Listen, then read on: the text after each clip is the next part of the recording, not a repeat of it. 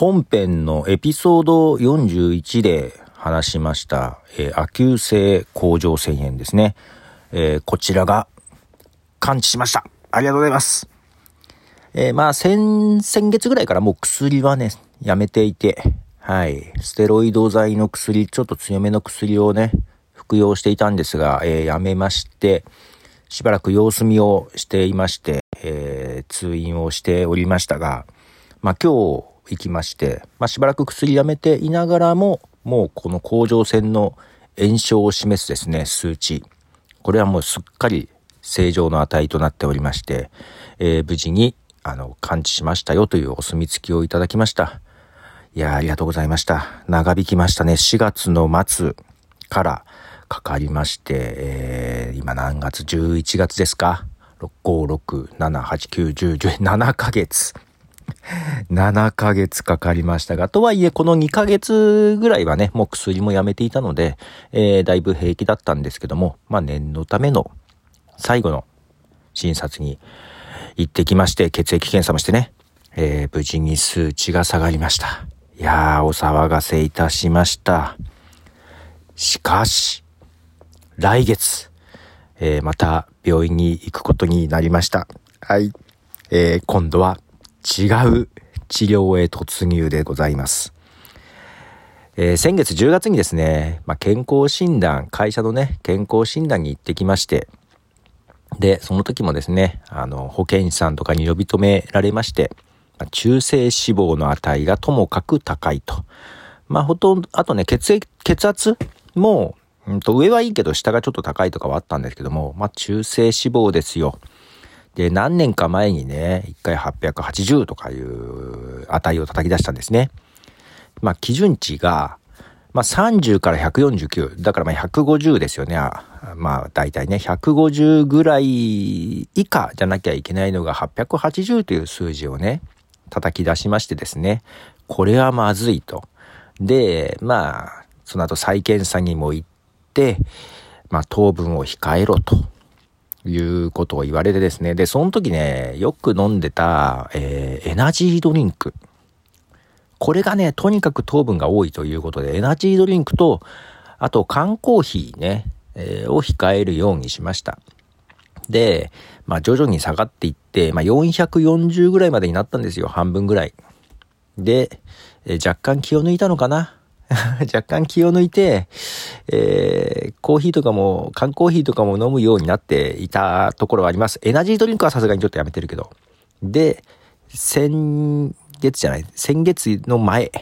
えー、昨年だね、昨年900を超えまして。これはいよいよまずいよと。で、今回ただね、亜急性甲状腺になった時の血液検査でその値を見るとね、すっごい下がってるのよ。すっごい下がってて、お、これはもしやと思ったんですけども、えー、先月の、えー、健康診断で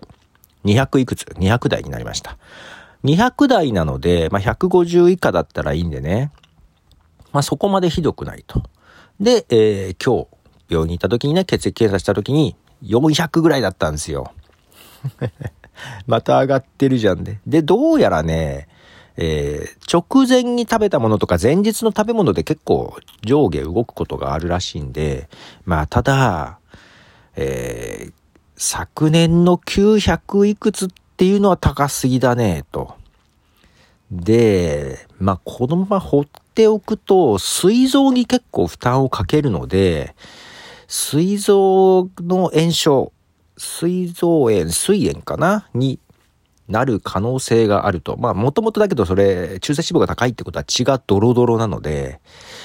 まあ、脳梗塞であったり、ね、そういうリスクもあるけども、膵臓の負担が気になると。で、膵臓が炎症を起こすと、もう信じられないぐらい痛いんだそうです。ということで、散々脅されまして、まあ、もうちょっと様子を見て、例えば3ヶ月後に、3ヶ月後にもう一回来てもらって、もう一回血液検査して、良ければ良しとしてもいいし、治療してもいいですけどどうしますかって言われ、そんな膵臓炎の脅しをかけられてさ、でもこの4年5年ずっと高いのよ、この値がね。まあ多少上下はあるけども、いやーこれ自分で落とす自信ないなーと思って、まあ薬で治していくことにしました。で、薬がちょっと副作用のある薬のようで、えー、その様子も見たいからということで、来月、えー、行くことになりまして、とりあえず、亜急性甲状腺炎は完治いたしましたが、新たに中性脂肪との戦いが始まることになりまして、はい。なかなか、すっきりもうこんな感じで、お医者さんに通いながら自分の体と付き合っていくんでしょうか。ちょっとそんな年を取ってしまったのかという寂しさもね、ありますけどももう持病みたいな感じですよ。まあけどね、まあ脳梗塞、実はね、自分の父親も脳梗塞で亡くなってるんですよ。脳梗塞でというか、うんと、まあ、一人でね、部屋にいる時にな倒れてるのを発見して、えー、もう亡くなってたんですけども、息は引き取ってたんですけども、で、ただ、お医者さんで調べたところ、これ前にも脳梗塞で倒れてるねと。脳梗塞の跡があると。で、倒れて頭を打ったりしてるようだと。ね、もうね、息を引き取った後だったんで、そんなことがあったかどうか確かめることもできなかったですけども。だからね、ちょっとね、そういうリスクがあるとなると、ああ、俺も可能性あるなぁと。で、父親がね、とにかくタバコは吸うわ、酒もすごい毎晩飲むわみたいな、ね、感じだったんですよ。職人だったんでね。なので、それを見てたので、嫌だなっていうのもあって、タバコは一切吸わないですし、お酒も晩酌はしないんですよ。付き合いで飲むぐらいね、してるんですけども、それでもなるか、みたいな感じもあるじゃないですか。いやー、けどまあ、そんな形で、えー、まだまだ通院は続きますが、まあ、とりあえず一段落ですよ。で、もう一個、親知らずのね、抜きに、大きな病院に行かなきゃいけないっていうのもありまして、いつも通ってる歯医者さんからの紹介状も預かってるんです。これが急性甲状腺炎の前に、というか最初親知らずが原因かなと思ったんで行って、えー、紹介状を書いてもらったけども、先に亜急性甲状腺が見つかったので、治療が終わるまでちょっと置いておいたんです。